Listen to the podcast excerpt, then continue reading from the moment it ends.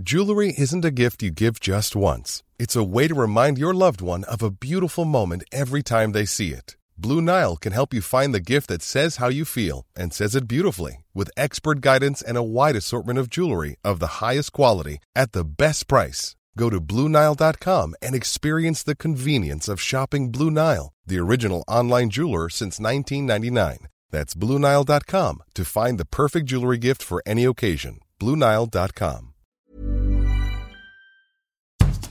Bonjour et bienvenue dans Podcasting, le podcast quotidien d'actualité du Grand Sud-Ouest. Chaque jour, suivez-nous à la découverte de l'information régionale avec les journalistes et chroniqueurs des médias indépendants qui sont nos partenaires. Je m'appelle Jean Berthelot de Lagleté et l'épisode du jour vous est présenté par Juliette Chénion.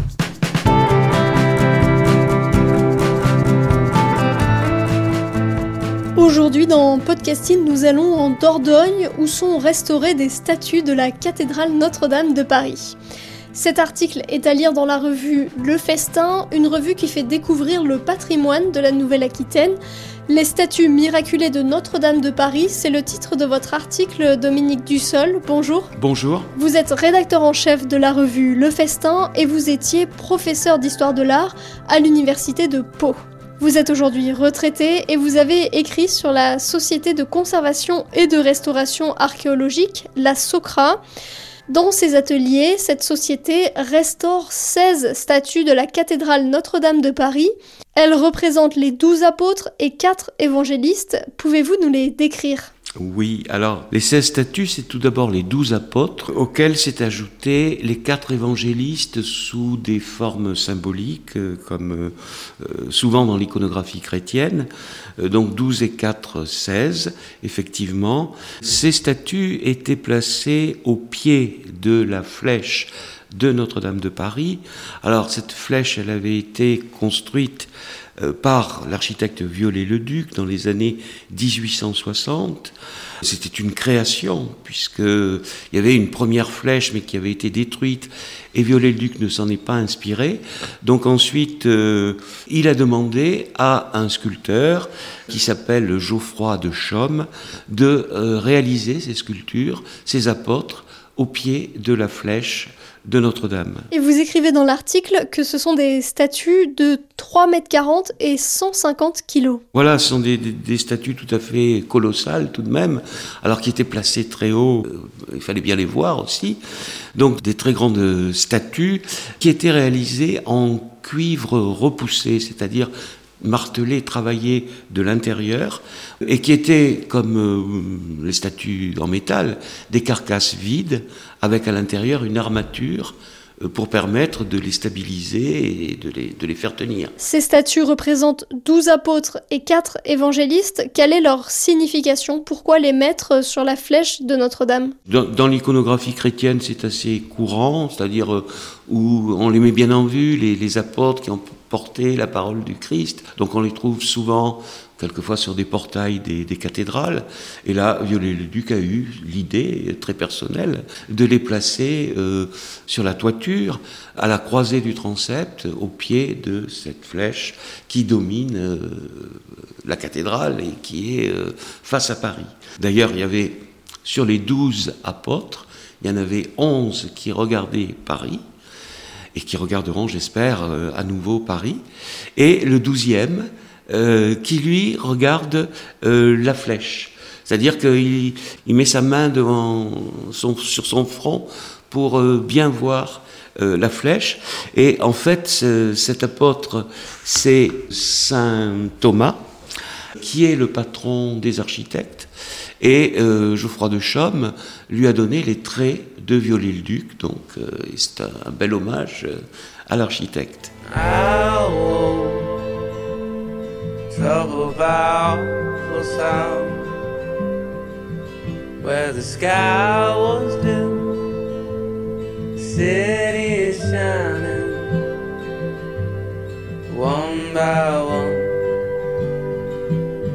We're turning the old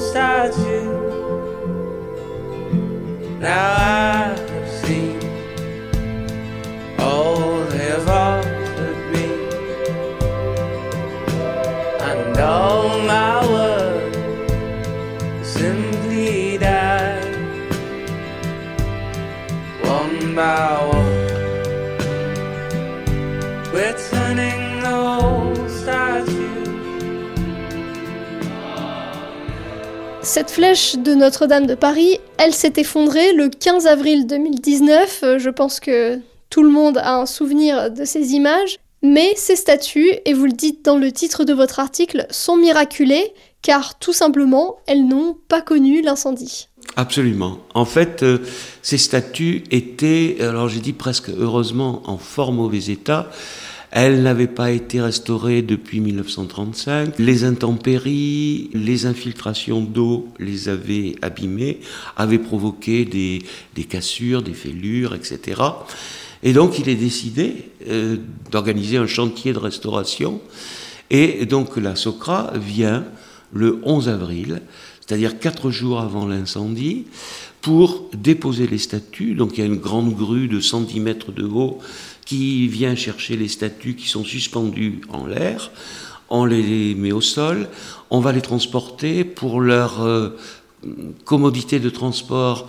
On désolidarise la tête du corps pour que le transport se fasse mieux et on les amène à l'atelier de restauration à Marsac-sur-l'Île, à côté de Périgueux. Avant d'en dire plus sur la restauration de ces statues, pouvez-vous nous expliquer en deux mots ce que ce qu'est la Socra? Alors donc la Socra, c'est une, une entreprise qui existe depuis 1964 et elle s'est très vite spécialisée. Alors au départ, c'était surtout, je crois, euh, la restauration des mosaïques de l'Antiquité.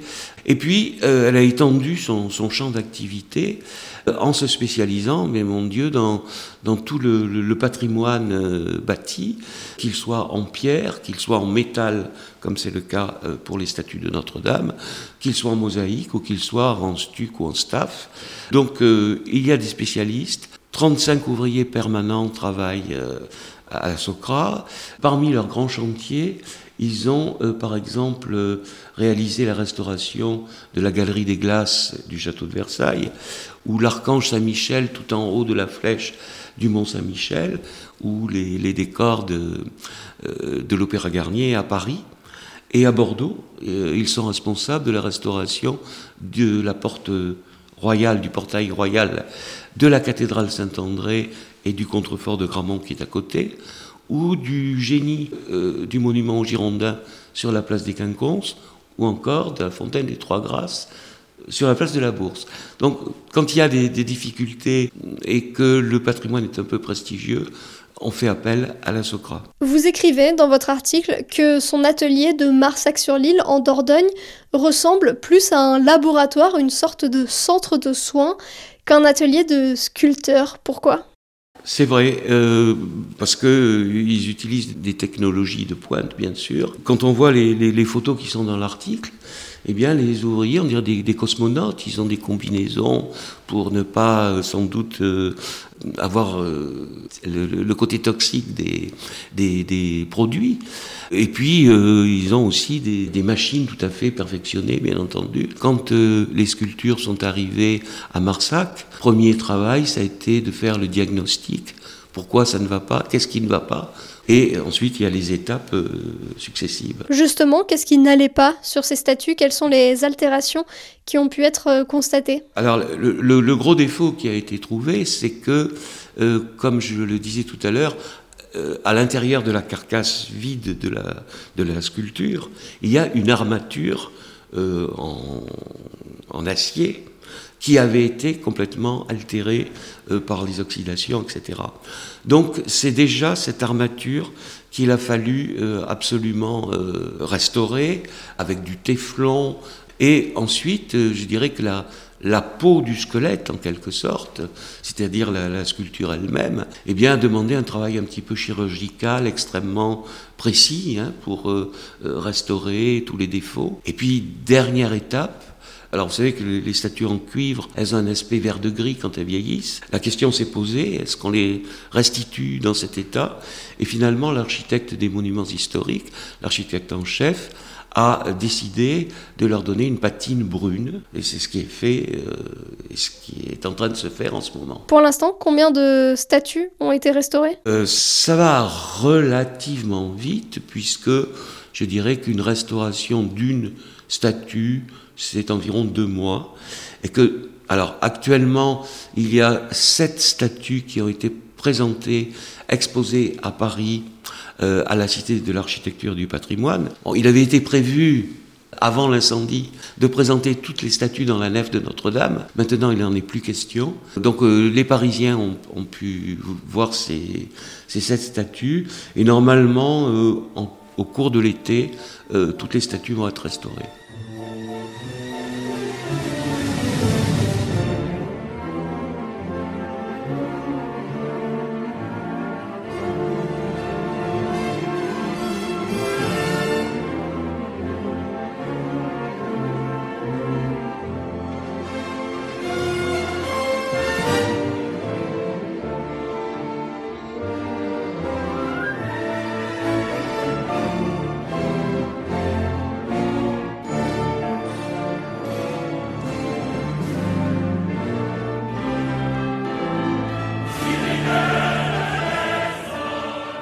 Dans votre article, vous revenez sur l'histoire de ces statues aussi. Vous l'avez dit, ce sont des créations de Viollet-le-Duc lors d'une restauration de la cathédrale Notre-Dame en 1845. On se souvient au lendemain de l'incendie des débats. Faut-il reconstruire la flèche à l'identique? Faut-il en créer une nouvelle? Vous citez dans votre article Viollet-le-Duc lui-même sur la restauration. Il dit Restaurer un édifice, ce n'est pas l'entretenir, le réparer ou le refaire, c'est le rétablir dans un état complet qui peut n'avoir jamais existé à un moment donné.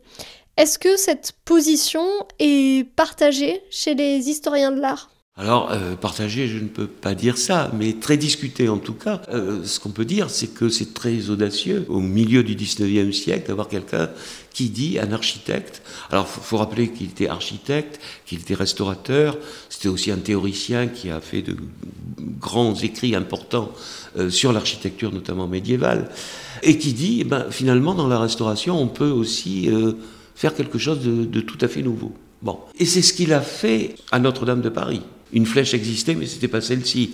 Euh, il n'y avait pas de statue d'apôtre.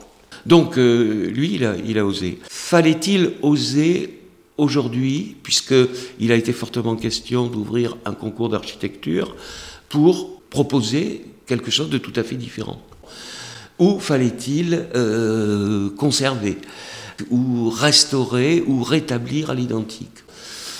Personnellement, moi, je pense tout de même c'est un peu une réponse de Normand que je vais faire, mais je pense, si vous voulez, qu'on a tous en mémoire, euh, une mémoire euh, récente, la silhouette de Notre-Dame de Paris, euh, avec son clocher néo-gothique, avec ses statues des apôtres, euh, avec euh, sa toiture de, voilà, de, de plomb et d'ardoise, etc. Je crois qu'on a envie de retrouver cette silhouette, si vous voulez. Sachant que tout de même, les cathédrales, elles ont toutes été construites sur des siècles et des siècles, avec des ajouts euh, correspondant à chaque époque. Notre-Dame de Paris commence au XIIIe siècle, et puis elle a évolué au fil du temps, et puis au XVIIIe siècle, à la fin du XVIIIe siècle, à la Révolution française, elle a été vandalisée. Il a fallu faire une restauration plutôt costaud, et on a demandé à Viollet-le-Duc d'intervenir. Donc, il serait aussi logique, si vous voulez, de proposer quelque chose, disons, de contemporain. Mais on a peut-être envie de, de retrouver, euh, je dirais, la, oui, la silhouette de, de Notre-Dame telle qu'elle était. En tout cas, les statues, vous l'avez dit, seront restaurées avec une patine brune. Qu'est-ce que ça implique de faire un choix euh, comme cela dans une restauration? Bah, euh, En fait, je dirais que ça n'implique pas énormément de choses parce que les statues sont placées très hautes. Donc euh, c'est aussi un petit peu des, des silhouettes qu'on aperçoit d'en bas, du sol. Peut-être qu'il était très inutile d'imiter le vert de gris, puisqu'elles ont été décapées, etc. Et que, effectivement, la couleur brune convient euh, parfaitement. Mais vous voyez, pour cette histoire de restauration, d'authenticité, etc., sur la flèche, tout à fait en haut de la flèche de Notre-Dame, il y avait le fameux coq. Ce coq qui a été retrouvé dans les décombres de l'incendie, qui contenait trois reliques. Euh, ce coq, il a été complètement cabossé euh, dans l'accident. Eh bien, il a été donc retrouvé. On l'a confié euh, à la SOCRA, qu'il a désencrassé, mais on a demandé à la Socrate de respecter ce côté cabossé du, du coq, parce qu'il va être placé dans le trésor de Notre-Dame, et euh, il va conserver justement les stigmates, le, souvenir de cet terrible incendie. Voilà. Et c'est comme ça qu'il sera présenté dans le trésor de Notre-Dame. Notre-Dame, vieille dame de Paris, comme tu dois en savoir des choses. Et la saine vieille reine, ton amie, avec toi, jamais ne se repose. Car lorsque sonne ton carillon,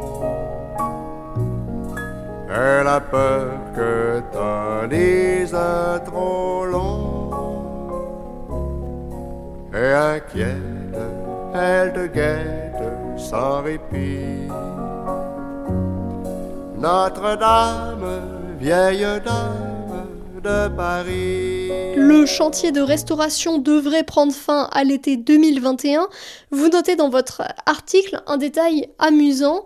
Les proportions des statues ne semblent pas idéales quand on les observe de près. Oui, ben voilà, parce que euh, très, très habilement, euh, le sculpteur euh, sait qu'elles seront vues de très loin et d'en bas.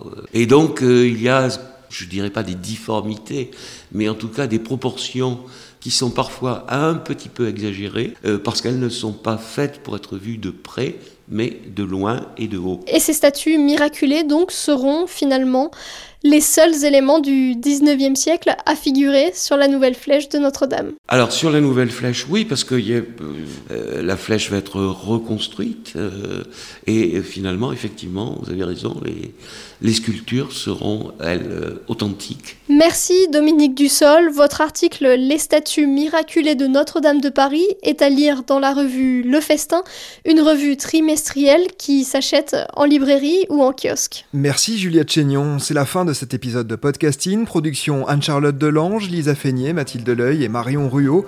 Iconographie Magali Marico, programmation musicale Gabriel Taïeb.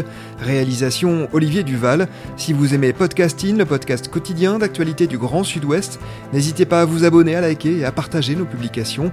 Retrouvez-nous chaque jour à 16h30 sur notre site et sur nos réseaux sociaux, ainsi que sur ceux des médias indépendants de la région qui sont nos partenaires. Retrouvez-nous aussi sur toutes les plateformes d'écoute, dont Spotify, Apple Podcast ou Google Podcast. Podcasting, c'est l'actu dans la poche.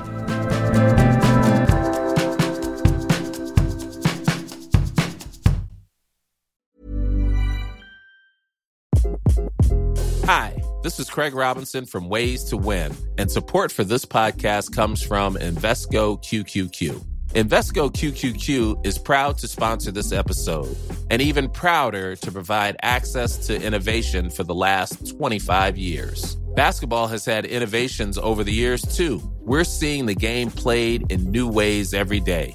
Learn more at Invesco.com slash QQQ. Let's rethink possibility. Invesco Distributors, Inc.